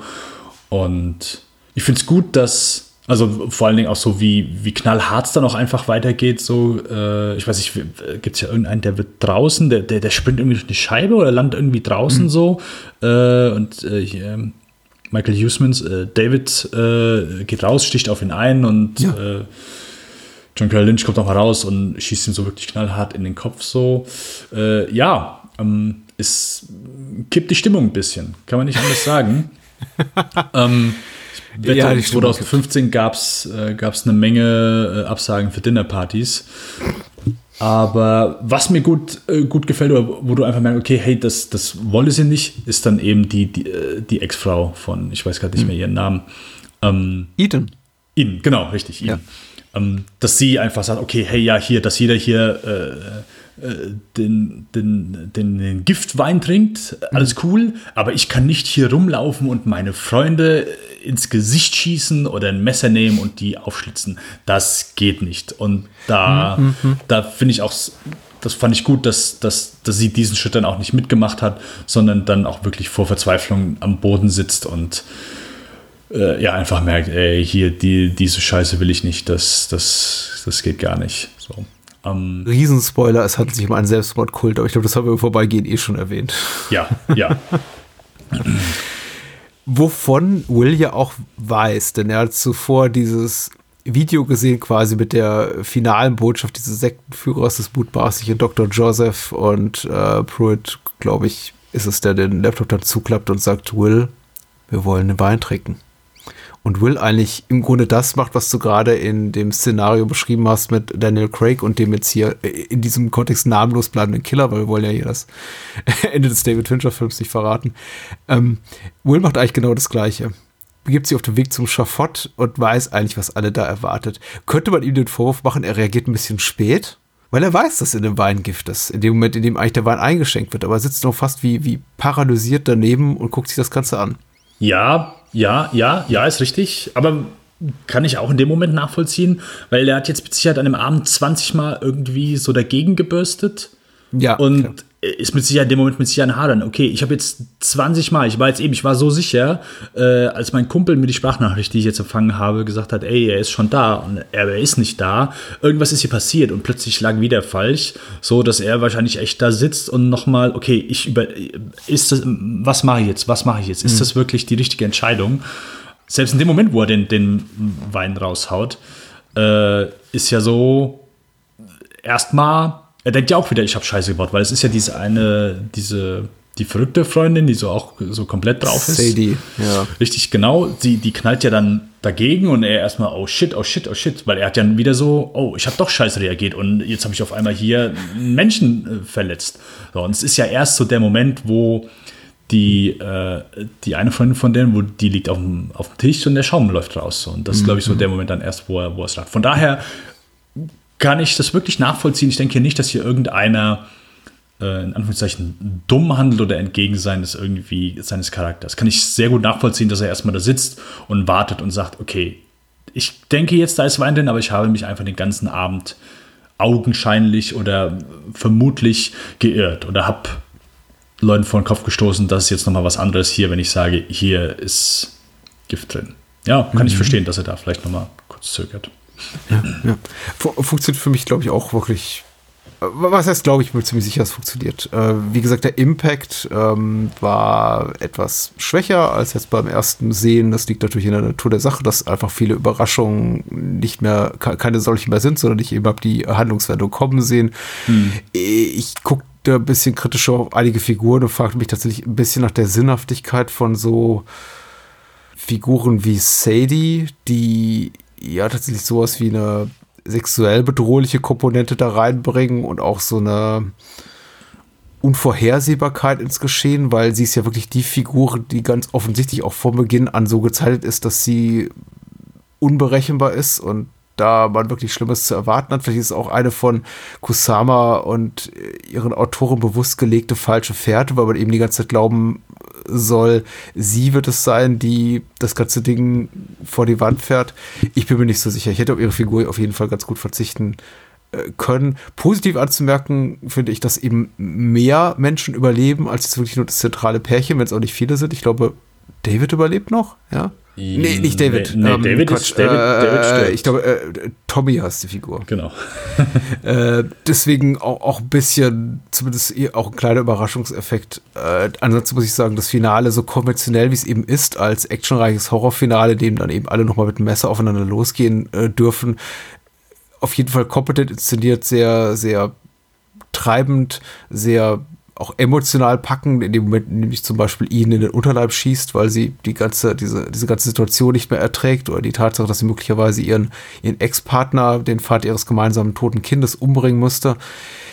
Das ist schon gut gemacht. Und dann natürlich das finale Bild, was äh, ich möchte sagen, eines, eines der, der bleibendsten ist im Genre-Kino der vergangenen Jahre. Im Kino oder im Stream, eigentlich egal wo. Ja, so ein Twilight Zone-Ende, was würdest du sagen? Äh, ich habe Twilight Zone nie geschaut, aber. Äh naja, ich meine, das, der, der, der Twilight Zone Standard ist eben, dass sie immer mit einer mehr oder weniger bösen Pointe auf das zuvor äh, Geschehene äh, blicken und sagen, ja, ihr habt ganz gedacht, das ist so und so, aber eigentlich ist es okay. so und so. Äh, ja, auf jeden Fall. Also hat mir auch beim ersten Mal wirklich einen sehr schönen bleibenden Eindruck hinterlassen. Erstmal auch so, okay, uff, okay. Und nochmal ein Schlag in die, in die Magengrube gegen Ende so. Ich glaube, das ist auch nochmal so das, was dem Film so, so gut tut, weil also eben, als ich eben The, the Sacrament, heißt der The Sacrament? Ich, ich bin mir ziemlich sicher. Okay. Ähm, so, das ist ja einfach so komplett anders. So, sie fahren ja einfach in ein komplett anderes Land, wo, wo dieser Kult oder diese Sekte ihren, äh, ihren, ihre Basis aufgeschlagen hat. Mhm. Und das ist ja hier einfach so das Unheimliche. Ja, es ist nicht irgendwie dann auch so in, in, in einer entfernten Waldhütte oder so. Oder ja, hier unser, wir haben ja so ein Haus am Meer, ganz abseits so. Nee, ist halt einfach so äh, irgendwo in, äh, in Hollywood. Äh, mhm. in den Bergen und äh, plötzlich siehst du, ja, es sind einfach da mehrere Häuser so, also wirklich mitten in, in der Gesellschaft, so in, wo du quasi dich eigentlich ja wohlfühlen solltest. So in der Mitte in der Gesellschaft schlummert das Böse. Und ja, diese, ja, ich, genau. ich, ich fand ganz toll, diesen äh, auf der Tonspur diese äh, kreisenden Helikopter dann zu, zu hören. Ich glaube, man sieht einen, aber man kann mutmaßen, dass da mehrere sind und äh, man hat noch so eine Ambulanz im Hintergrund in, in der Ferne. Schrei und so weiter. Ja. Ja, ja, ja. ja, fantastisch. Ja. Ja, aber funktioniert gut. Nee, finde ich, finde ich schöne, schöne Schlusserzählung auf jeden Fall. Und ich frage mich auch ehrlich gesagt, wie viel Hollywood-Kritik darin steckt. Ich meine, es wäre jetzt Kusama und ihren Autoren auch nicht zu verübeln, denn die mussten ja auch zuletzt einiges einstecken. Ich meine, Eon Flux äh, war ein Riesenflop, was nicht zuletzt also Schuld des Studios war und weniger mhm. ihrer, mhm. also der, der, der Beteiligten und Kusama hat es ja auch mit Jennifer's Body nicht ganz leicht gehabt und äh, wie wir es letztes Mal auch mit Cheryl besprochen haben, eine eher dürftige Marketingkampagne gehabt, die wahrscheinlich auch zum Misserfolg des Films beigetragen hat. Ich kann mir auch durchaus vorstellen, weil der Film eben auch so, so voll ist mit so klassischen Hollywood-Typen, die die ganze Zeit sagen, I love you, I love you, oh Gott, I love you, mit diesem bedeutungslosen I love yous voll ist, dass es auch ein kleiner Seitenhieb ist auf auf das Klientel, was so in solchen Villen in den Hollywood-Hotels rumhängt. Hm. Ja, und auch. Aber hey, äh, vielleicht hast du viel reingelesen. Wenn du Köln Sommer fragst, wahrscheinlich nicht. Nee, wahrscheinlich. Aber, aber sehr schön, schön gelöst, also so ohne Worte. Einfach hm. so. Du, du siehst einfach diese vielen Laternen angehen. Ja, äh, wirklich simpel, elegant gelöst. Äh, brauchst du auch nicht viel irgendwie nachzuerzählen oder noch irgendwie. Das genügt. Finde ich schön. So, ist eine sehr schöne Idee für diesen Film, dem du einfach seinen verhältnismäßig niedriges Budget nicht anmerkst. Und auch am zweiten Mal immer noch gut funktioniert. Für Ja. mich auf jeden Fall und für dich offensichtlich auch. Ja. Wollen wir, wollen wir weiter im Text? Äh, was wäre denn weiter im Text? Weiter im Text wäre äh, Her Only Living Son, den wir zumindest mal kurz erwähnen wollen. Ein Kurzfilm oder Teil eines Anthologiefilms, nämlich äh, ein Viertel oder ein Fünftel, je nachdem, wie man drauf guckt, den Karen Kusama inszeniert hat, 2017. Äh, Double X heißt der Film. Und ihr Beitrag Her Only Living Son, dazu hat sie auch das Drehbuch verfasst, ist so eine Art Rosemary's Baby-Variante, 18 Jahre später. Ich glaube, wir hatten kurzzeitig mal überlegt, über den Film zu sprechen. Er bedarf keiner wirklichen Rezension, glaube ich, da er ein relatives Fluff-Piece ist, zumindest in meinen Augen. Und äh, so geht es leider dem ganzen Film Double X, der meine Erwartung ein bisschen enttäuscht hat. Äh, du hattest jetzt keine Gelegenheit, leider den Film zu gucken, aber äh, vielleicht vertraue man mir in dem Fall, wenn ich sage, ich finde die Idee sehr gut. Horror, geschrieben von Frauen, inszeniert von Frauen. Aber das nächste Mal gibt doch den armen Damen ein bisschen mehr Kohle, denn an Her Only Living Son zumindest ist wirklich wenig interessant. Darin steckt viel Potenzial und man holt vergleichsweise wenig raus. Ich glaube, weil es einfach an einem größeren Cast und zumindest auch Statistenrollen fehlt, an der Möglichkeit, vielleicht auch ein paar gute Effekte zu bieten. Der Film eskaliert relativ zackig und äh, das Böse kommt eben in die Wohnung hier von äh, Cora, die ja, von Christina Kirk gespielt wird, die so eine die so ein bisschen aussieht wie Toni Collette. Also man denke da gerne an Filme wie Hereditary und sowas. Und da, wie gesagt, kommt es ganz schnell zum Knall mit dem satanischen Zögling. Und ich hatte mir einfach gewünscht, dass der Film auf einer mit dem größeren Paukenschlag endet, als es dann tut. Das ist alles sehr understatig und das hat dieser Stoff nicht so verdient.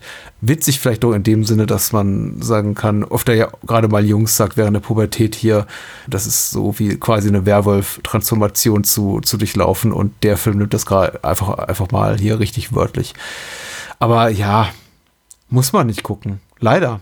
Hätte so gut sein können. Wie lang ging die Episode? Gingen die alle gleich lang ungefähr? Ja, ungefähr 15 Minuten. Okay. Der Film ist relativ kurz, mit glaube ich gut 80 Minuten. Es gibt noch so eine Framing-Sequence, die hat äh, inszeniert äh, Sofia Carrillo. Die ist tatsächlich sehr, sehr gut mit Stop-Motion, Puppenanimation und die hat mir unglaublich gut gefallen. Und dann ist es leider, setzt das Law of Diminishing Returns ein und äh, The Box, die erste Episode von Jovanka Vukovic, heißt glaube ich die Regisseurin, ist relativ cool. Und dann wird es graduell schlechter. Und Her Only Living Sun möchte ich jetzt nicht behaupten, ist die schlechteste Episode von allen, aber die beiden dazwischenliegenden zwischen The Box und eben der von Kusama inszenierten Episode sind vergessenswert. Leider, wie gesagt. Aber hey, vertraut nicht mir, guckt bei, was weiß ich, den Letterbox-Rezensenten oder den FilmkritikerInnen eures Vertrauens rein. und lest dort was. Lass uns über Destroyer lieber reden. Sehr, sehr gerne, Patrick. Das sind, äh, also äh, Invitation war 2015, Destroyer sind drei Jahre später. Drei Jahre später. Äh, Das heißt, äh, offenbar ein unter weniger problematischen Vorzeichen entstandener Film als äh, The Invitation, den ja Kusama, ich glaube nicht zuletzt deswegen auch mit relativ kleinem Budget gemacht hat, weil eben ihre beiden vorherigen Filme relativ groß budgetiert waren, große Studioproduktionen waren und sie einfach nicht die Kohle hatte, um nochmal so auf die Pauke zu hauen. Destroyer wiederum ist auch ein, ich möchte nicht sagen, ist ein, ist ein kleiner Film, aber er ist, ähm, er atmet den Geist des Independent-Kinos, ist von mehreren kle kleineren Companies produziert worden, hat viele Charakterköpfe zu bieten, aber eben mit Nicole Kidman einen veritablen Hollywood-Star in der Hauptrolle. Und äh, auch hier mache ich es mir leicht und lese einfach mal die OFDB-Inhaltsangabe vorgeschrieben hat sie Endoskelett und er oder sie schreibt, vor 17 Jahren war sie undercover mit ihrem Kollegen Chris eingeschlossen, eine Bande, die Raubüberfälle auf Backen in Kalifornien durchführte. In der Gegenwart ist Aaron Bell, das ist Nicole Kidman, immer noch im Dienst, Ermittlerin beim LAPD. Doch die Vergangenheit hat bei ihr, hat, äh, Vergangenheit hat bei ihr sichtlich Spuren hinterlassen. Sie versucht ihre Dämonen mit Alkohol zu bekämpfen und ihre Schuld zu begleichen, denn der Einsatz von damals lief gewaltig aus den Bahnen. Jetzt erhält sie eine Fährt aus der Vergangenheit eine Chance, es wieder gut zu machen. Dennis, wie hat dir Destroyer gefallen? Äh, nicht so gut wie The Invitation, muss ich gestehen. Aber Äh, immer noch gut? ich, beim zweiten Mal etwas besser auf jeden Fall als beim ersten Mal. So, ich sag mal so, das Kernpunkt oder vielleicht so der, der, der Streitpunkt oder wo man sagen könnte, hey, damit fällt wahrscheinlich so äh, die Gunst äh, von einem dem Film gegenüber, ist Nicole Kidman. Oder vielleicht die Performance von Nicole Ja. Kidman. Äh, eine äh, wunderschöne Frau und eine super Schauspielerin, die sich hier sehr, sehr hässlich macht, wie es schon mal, wo hat sie es äh, mit der Nase gemacht? Der Auers? Ich glaube, ja. ähm, aber ist natürlich eine andere Performance. So. Hier, äh, das war. Ja, siehst du so auf dem Level von Charlize Theron in Monster oder sowas in der Art, ja. Genau. Ohne die Gewichtszunahme.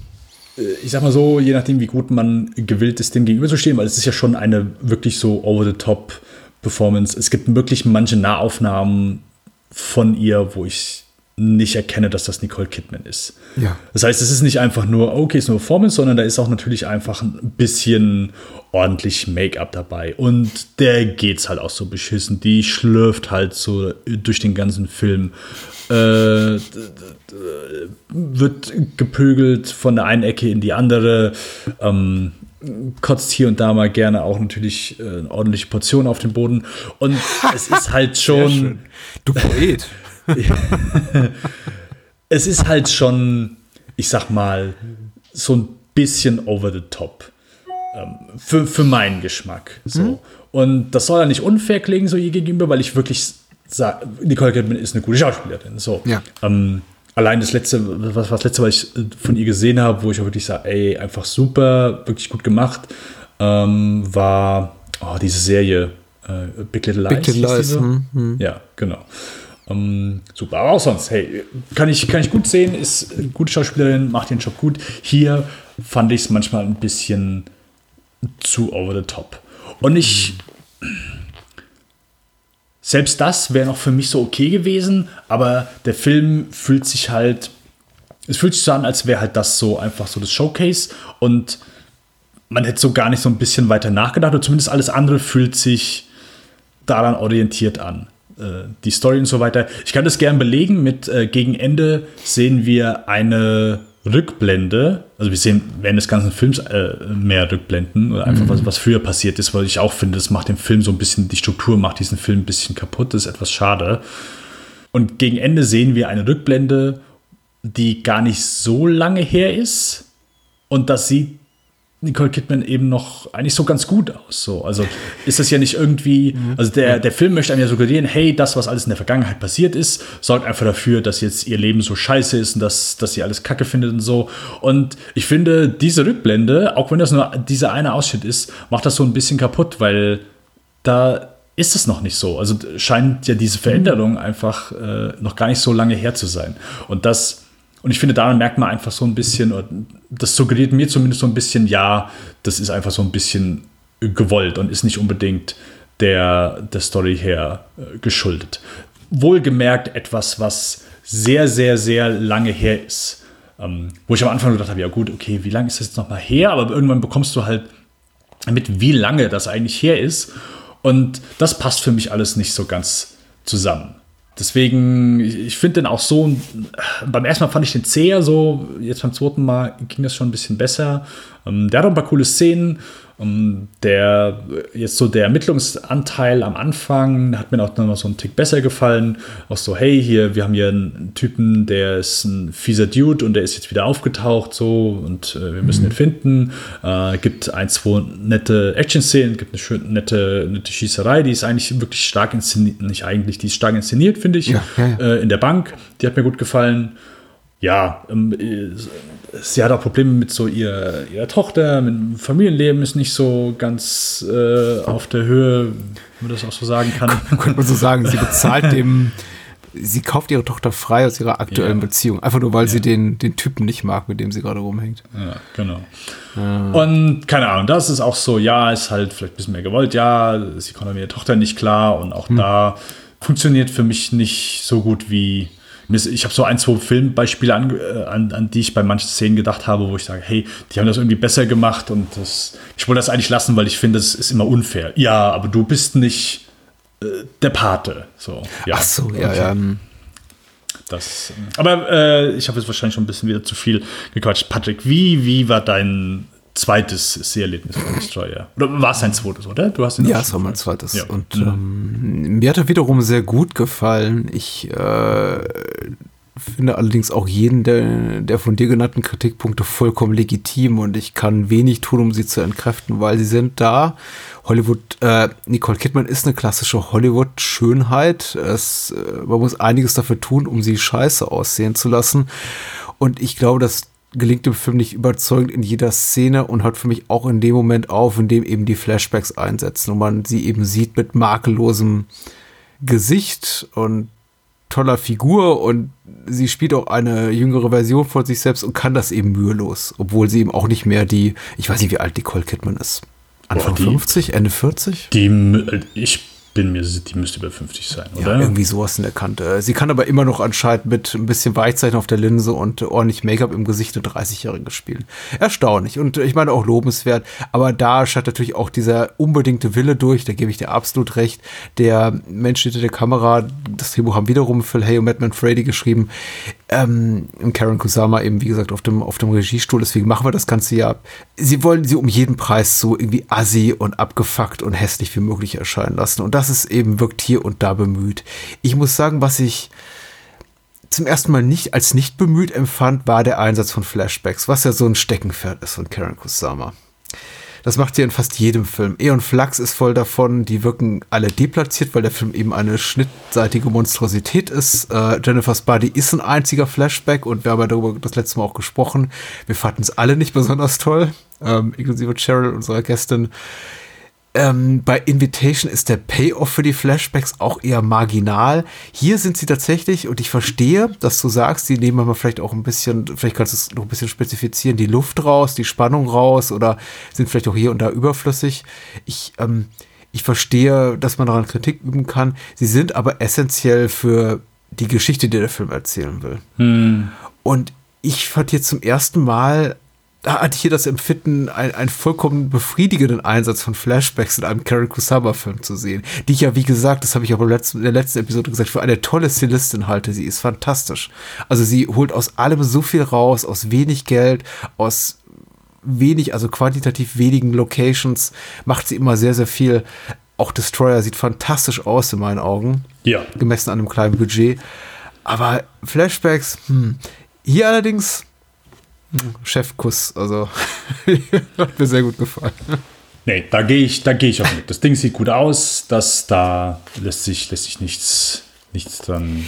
Ja, es ist eben, also die, die, der, der, einzige Pro Problem, das einzige Problem, das die Rückblenden eben in sich tragen, ist, dass ich tatsächlich einen daran erinnere, dass eben Nicole Kidman eine im konventionellen Sinne sehr attraktive Frau ist und sie sehr lange, bis eben diese Rückblenden einsetzen, daran arbeitet, das einen vergessen zu lassen. Und ich finde, sie mhm. macht das sehr gut. Ich, ich will die Frage vielleicht anders stellen. Hat es dich gestört, dass sie inszeniert ist, ihre Figur gezeichnet ist wie eine klassische Männerfigur in diesem Film? Weil ich glaube, würde Jason Statham oder sowas oder Daniel Craig meinetwegen, um das, äh, um Schauspieler zu denen wir heute Abend schon mal genamedroppt haben, diese Figur spielen. Vielleicht mit ein paar Muckis weniger oder ein paar Kilos weniger auf den Rippen. Würdest du die Figur ähnlich in Frage stellen oder die Art und Weise, wie sie inszeniert ist? Weil sie ist ja schon jemand, die kommt an zum Tatort und ah, ich bin hier voll verkadert, das soll das Ganze. Äh, scheiße, was meine Tochter. Ich habe es mit allen Kollegen verscherzt, sie können mich alle mal, ach, scheiß drauf, ich bin wieder weg. Also. ja. Würdest du darüber stolpern, würde ein Mann diese Rolle spielen? Es ist eine sehr berechtigte Frage und es wäre natürlich äh, sehr arschig von mir, wirklich so zu denken und zu sagen, hey, wenn das jetzt ein Mann spielen würde, dann wäre das für mich alles cool. Mm Nee, ich glaube, es ist einfach in ein paar Momenten was war es mir vielleicht ein bisschen zu over the top? Ich, also, ich würde auch nicht sagen, dass ja, die schlechte, Nicole Kidman also, holt, holt einem sterbenden Mann einen runter. Ich kann mir schwerlich ja. äh, Bruce Willis oder Daniel Craig vorstellen. Na, ähnlichen Nein, der Einzige, der das kann, ist Dwayne The Rock Johnson, weil der die richtigen Oberarme dafür hat. ähm, ah. Nee, ich sag ja, du bist ein Poet.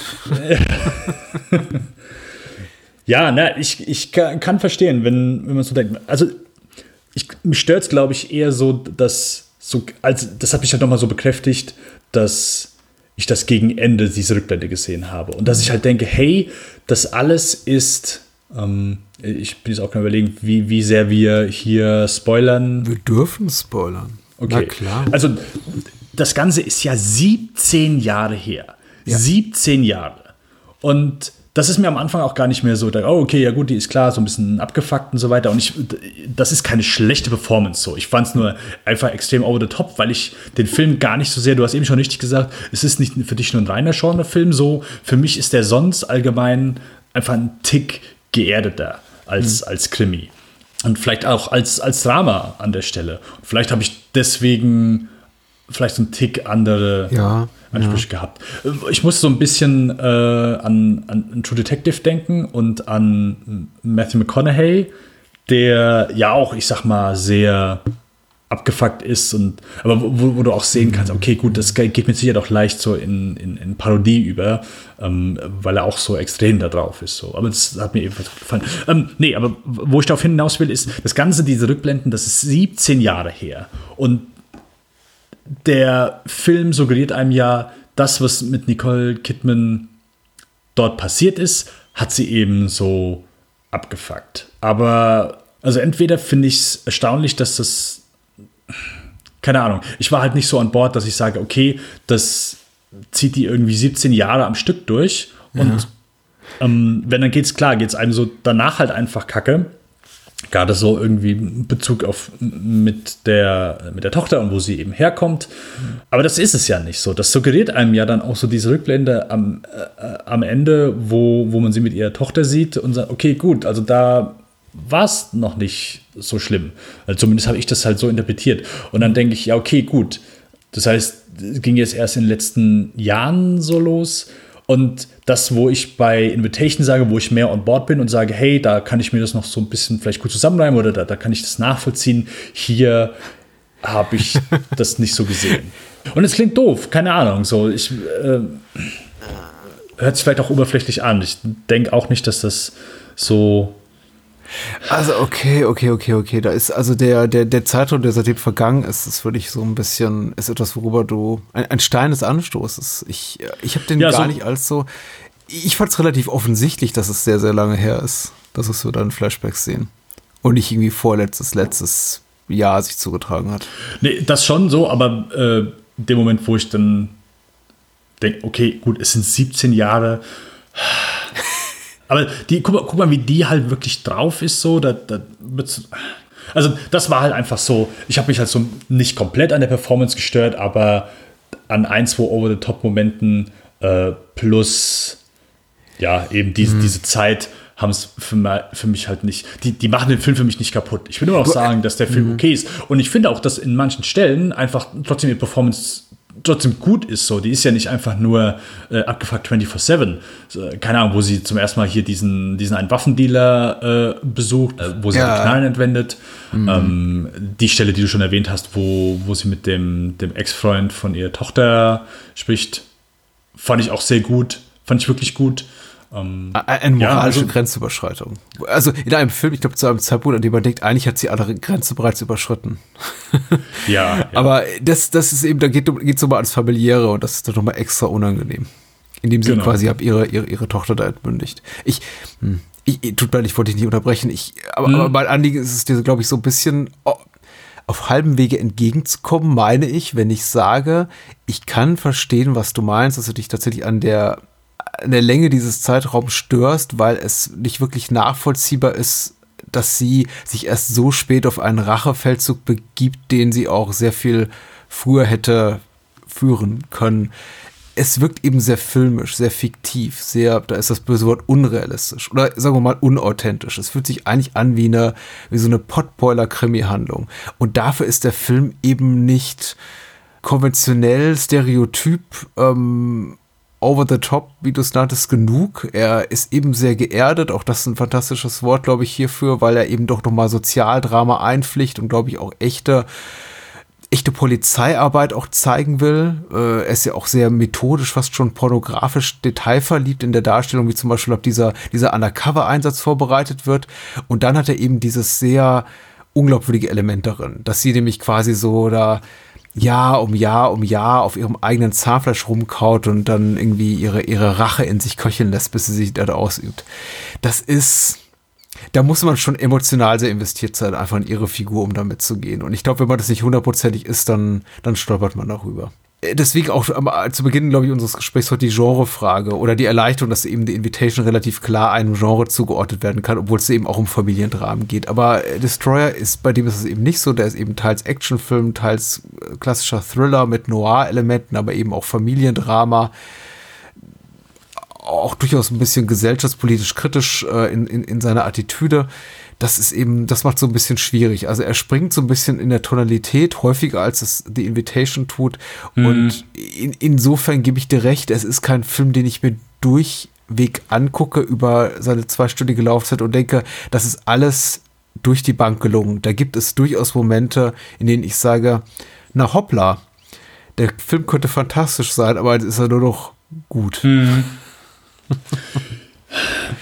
Ja, ja. Und das ist, also ich bin halt allgemein kein Fan, ist auch wie sowas Persönliches, Rückblenden. Gerade wenn es dann wirklich so fokussiert ist wie hier.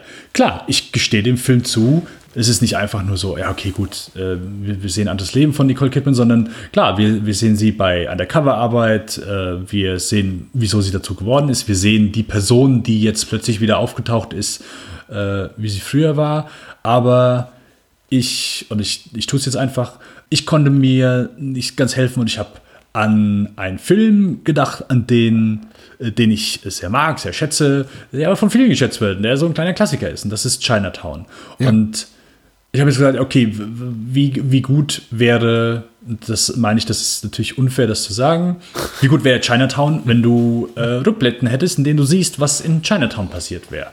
Ähm, das ist natürlich, wie gesagt, das ist ein bisschen unfair, kein fairer Vergleich so, aber das ist so ein bisschen das, wo ich gedacht habe, okay, würde es diesen Film gut tun, diese Stellen einfach nicht zu zeigen und plötzlich einfach zu sagen, hey, hier es ist wieder äh, einfach einer von früher aufgetaucht. Äh, Ich finde, das war mir dann vielleicht alles ein bisschen zu sehr, ein bisschen noch mehr auf die Krimi-Geschichte des heutigen Tages konzentrieren und nicht, nicht diese Rückblenden erzählen.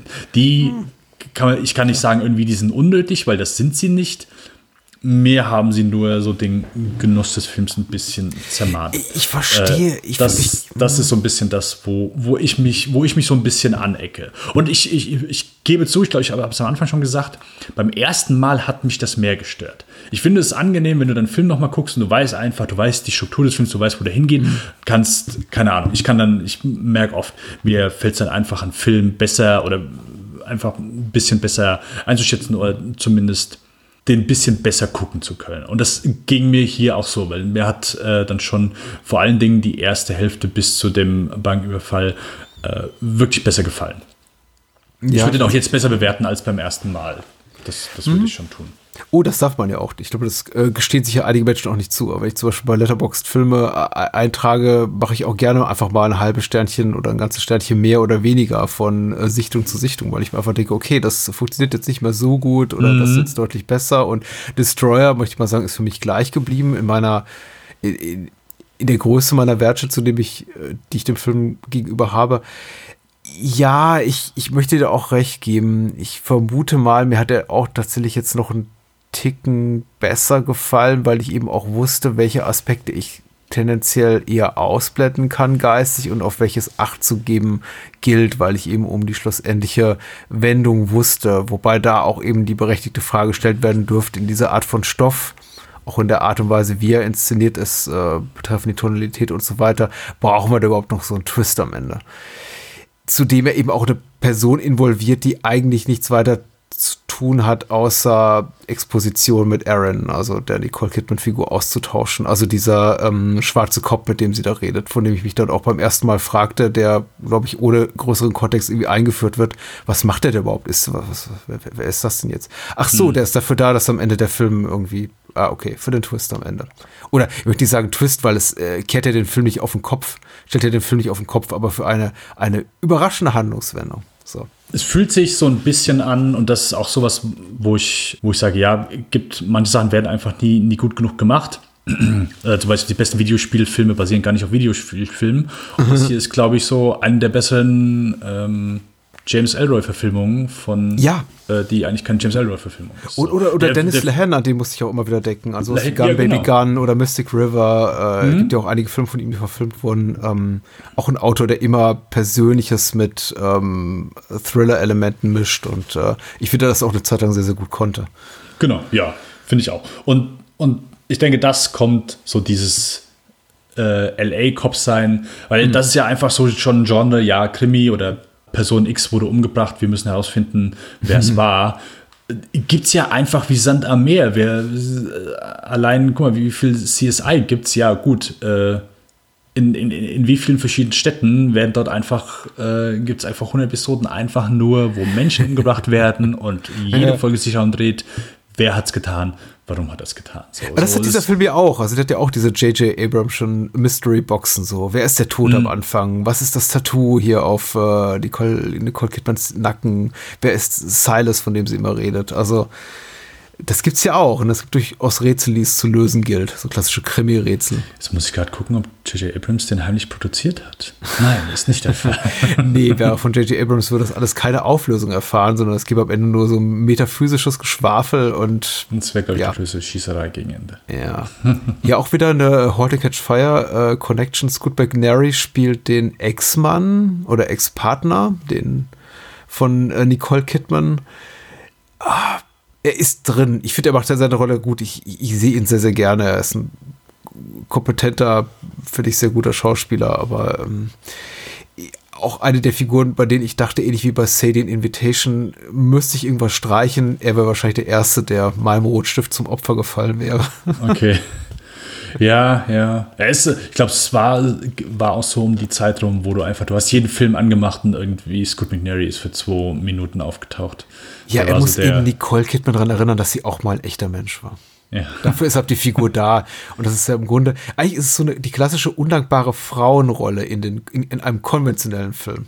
Also so einfach die, die Rolle, die unseren Protagonisten daran erinnert, ich kenne dich so nicht, du bist anders geworden seit damals. Und er ist eigentlich dasselbe jetzt als Mann. Der sagt, ich, weiß nicht, was aus dir geworden ist. Das ist, äh, du bist nicht mehr die alte Aaron Bell, die ich geheiratet habe. Aber wie gesagt, dadurch, dass er eben Scoot McNairy ist, ist es eben besonders gut. Äh, wen haben wir noch? Ich- Hatten wir überhaupt über den Cast schon ein bisschen geredet? Also d- du hast ja hier, äh, wie heißt der, der, äh, der, der Sektenführer. Tobi Hass, ja. mhm. Genau, der hier hat auch nochmal einen schönen kleinen Auftritt. Äh, mag ich auch sehr, sehe ich auch eigentlich so ganz gerne.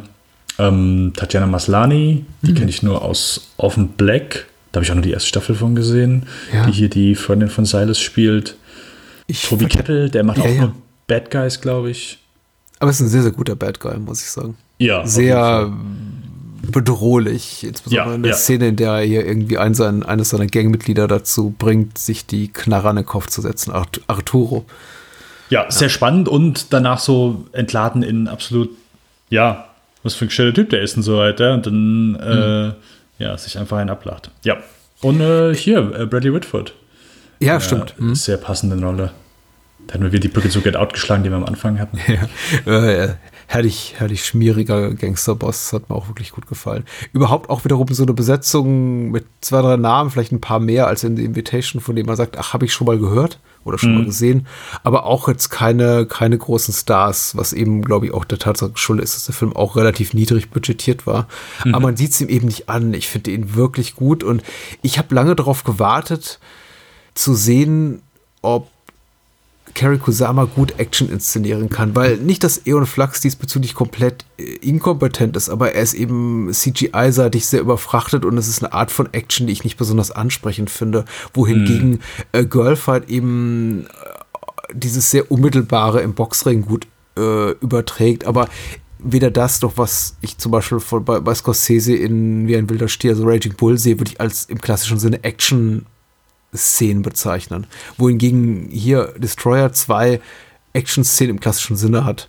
Und ich finde die beide sehr, sehr stark. Erstmal die eben der Aaron da Petra auch vor den Cops äh, rettet und dann eben noch dieser, dieser Banküberfall mit wirklich gut äh, gesetzten Close-Ups und also allein dieser Moment der Farbbeutel-Explosion, dieser kathartische, ist ja kein kathartischer, sondern eben eine, eher ein entsetzlicher, weil man weiß, okay, jetzt, jetzt gibt's richtig Stress.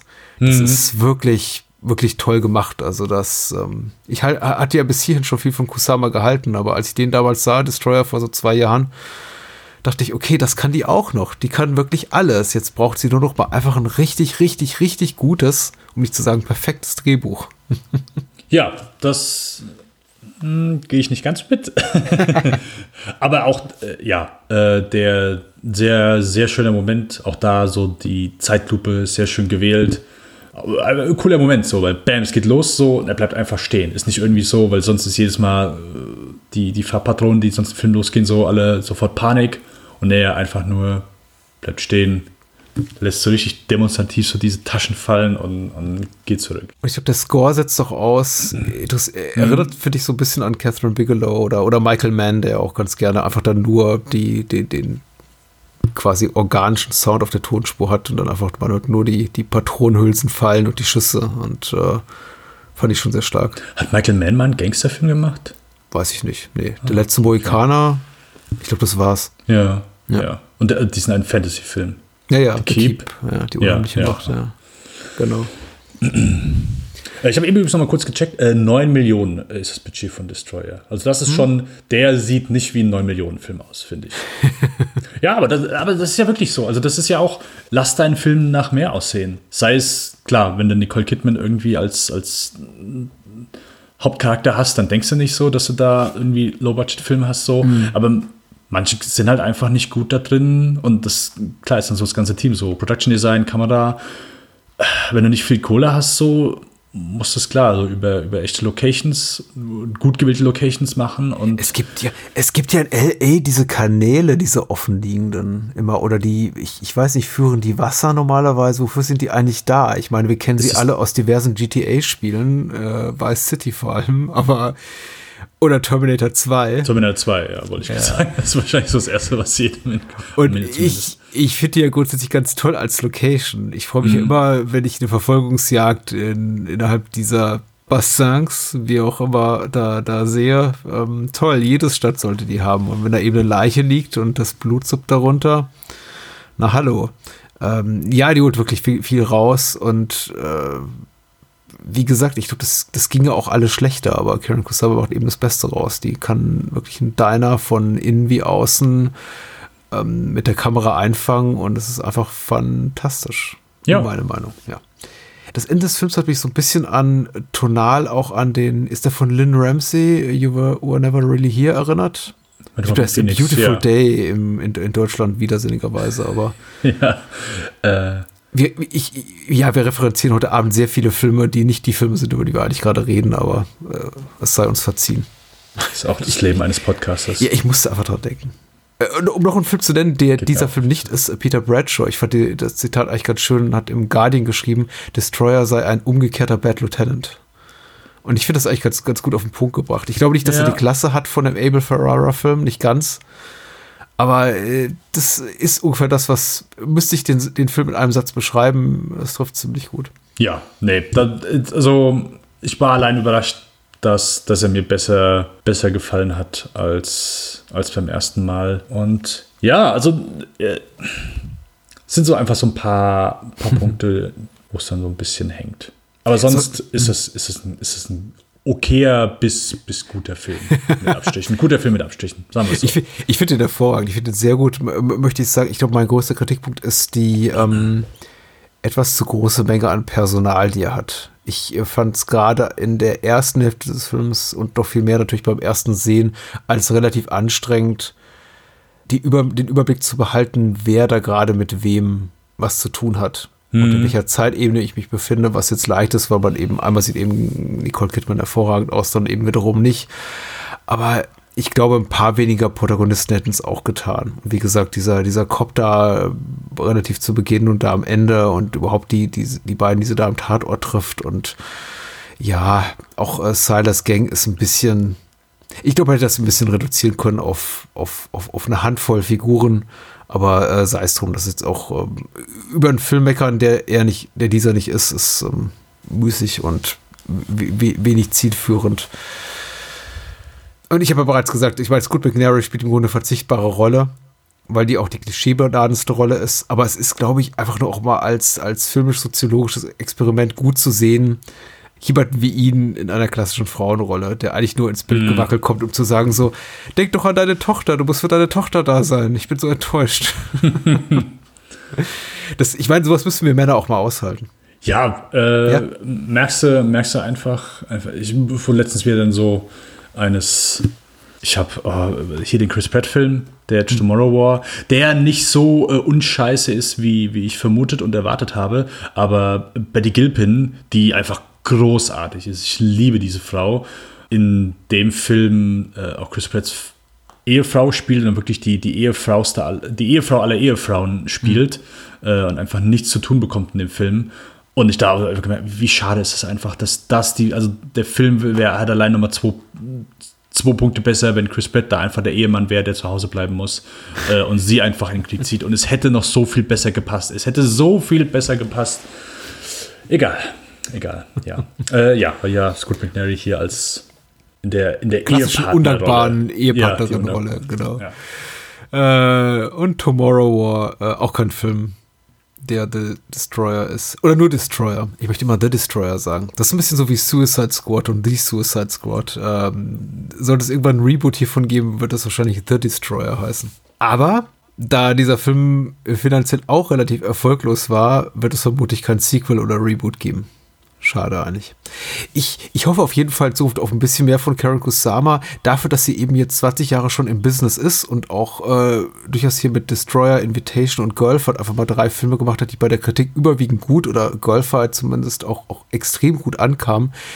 Macht sie relativ wenig Filme. Sie könnte für meinen Geschmack noch ein paar mehr machen und ich hoffe einfach mal, dass da noch was kommt und es kein Marvel-Film ist. Also nicht, dass ich nicht jedem Menschen und vor allem ihr die Marvel-Kohle gönne, die Disney-Kohle, aber ich hoffe, sie lässt sich eben weiterhin nicht verheizen von irgendwelchen anonymen, seelenlosen Blockbuster-Produktionsstudios. Also, ich habe gehört, ich glaube, es ist aber jetzt auch schon seit letztem Jahr so in der Mache, dass äh, sie als nächstes einen Dracula-Film macht. Yes, sehr gut. Ich meine, kann kaum besser werden als Dracula 3D von Dario Argento, aber wer weiß. Gesprochen äh, wie jemand, der noch nicht Dracula äh, 3000 geguckt hat. Wenn sie qualitativ irgendwo dazwischen liegt, dann sollten wir uns glücklich schätzen. Aber Dracula ist immer gut. Ich meine, Vampirfilme mag ich auch. Nicht ganz so gerne wie Sektenfilme, aber also eine Stufe drüber. okay. Eine Stufe drüber. ja, für mich eine Stufe drunter tatsächlich. Okay. Ja. Sekten, darunter Dracula, darunter Jason oder sowas. Mehr gibt's ja auch nicht. Der letzte Mohikaner. Der letzte Mohikaner, genau. Ich, ich, hast, hast, magst du Mohikaner-Filme? Äh. Wo, wo richtig viele Mohikaner drin vorkommen. So richtig viele. Nur wenn Daniel Day-Lewis mitspielt. Okay. Äh, so, wir haben einen kleinen Poll, ein kleines Voting gestartet vor kurzer Zeit und haben gefragt, äh, welchen Filmemacher wollt ihr denn als nächstes äh, nicht sehen, aber über wen sollten wir denn sprechen? Und zur Auswahl standen Wolfgang Petersen, äh, Wes Anderson und äh, George Miller. Haben wir gefragt bei Social Media, in sozialen Netzwerken, wie zum Beispiel Twitter und Facebook. Und die Wahl fiel knapp, aber entschieden auf. Magst du es verraten, Dennis? It's Miller Time. Sehr schön. Das wird nicht das Hashtag zum George Nee, Miller nee, das Podcast, ist, oder? suchen wir uns noch ein anderes. Wir suchen das weniger Abgegriffenes aus. Ich bin also tatsächlich nicht, ähm, ich bin nicht komplett glücklich drüber, weil ich, glaube ich, mindestens eine der hier genannten Personen auch noch gerne gemacht hätte, aber wir äh, holen alles nach. Bei Zeiten.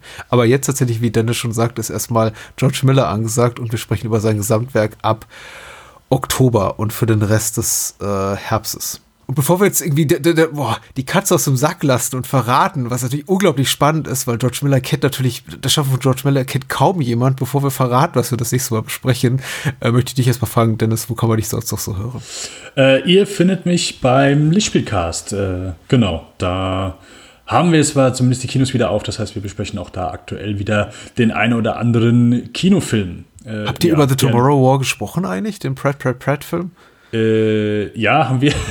das war unser Review, ja. Äh, ich, ich, normalerweise bin ich immer derjenige, der, der alles äh, Pupu schlecht redet. Äh, in dem Fall, äh, meine beiden Co-Hosts fanden den grauenvoll und äh, ich hatte da eher ein paar positivere Worte für zu verlieren. Ich habe nur ja, Grauenvolles gehört, aber ich gucke mir eines Tages an. Aber nicht in diesem Jahr. Ist, ja, ist, Wenn Corona kein, vorbei ist, also 2028. Kein Muss, Patrick, kein Muss. Das, das, da gehe ich mit, ja. Ja, hört Lichtspielcast, finde ich gut. Ansonsten Bahnhofskino und Konsorten. Ich habe eine Menge Spin-offs, so wenn man diesem Podcast, also Bahnhofskino was Gutes tun will. Es gibt auch einen Patreon-Account dazu, wo man spenden kann und Bonus-Episoden hören kann. So. Und damit sei der Werbeblock auch schon vorbei. Und viel lieber mache ich ehrlich gesagt einen Werbeblock für das, was wir als nächstes tun, nämlich über die ersten drei Filme von George Miller zu sprechen. Und, wenn es denn beliebt, Dennis, auch gerne über den Twilight Zone Short, wenn wir den noch unterkriegen. Ja, also ich habe den Twilight Zone, wie man vielleicht aus dieser Folge rausgehört hat, äh, weder den Film noch die Serie nicht gesehen. Also Uh. äh, ich bin zumindest offen. Das sind ja nur 20 Minuten, nur eine Viertelstunde. Und zwar ist es ein Remake der klassischen Twilight Zone Episode Nightmare 20.000 Feet, in der William John Shatner Lithgow, ist das der? In Lithgow ist im genau Remake im Kinofilm, den äh, Landis und Spielberg produziert haben und äh, im Original in der alten Episode sitzt eben William Shatner im Flugzeug und in der George Ah, okay. Miller Fassung sitzt äh, John Lithgow im Flugzeug und äh, beide Versionen sind gut, kann ich jetzt schon mal verraten. Okay, ja, cool. Äh, Die gucken wir uns an und ansonsten die ersten drei Filme in George Miller schaffen. Das ist easy, möchte ich behaupten. Kann man sich leicht merken, denn was sind denn die ersten drei Filme in George Miller schaffen? Äh, also, wenn wir jetzt natürlich die, die, die, die richtigen Titel nennen, dann ist es natürlich Mad Max, dann Ja. ist es äh, The Road Warrior, äh, aka Mad Max 2 und äh, Mad Max äh, Beyond Thunderdome hinter der Donnerkuppel. Ja, jenseits der Donnerkuppel, oder? Jenseits, jenseits, jenseits. Was habe ich gesagt? Hinter der Donnerkuppel. Hinter, das war natürlich ein, das war ein Test, Patrick, und du hast bestanden. Ja, ach, das ist. das ist der schlimmste Diss. Das sind nämlich die Disse, die du nicht merkst. Und du denkst nur, irgendwas ist falsch. Das klingt irgendwie beschissener als sonst. Ich weiß nicht, ob man mir folgen kann, aber ich habe es jetzt mal erwähnt. Danke. ich habe zu danken. Ja. Bis bald. Danke, Patrick. Bis bald. Bye, bye. Ciao.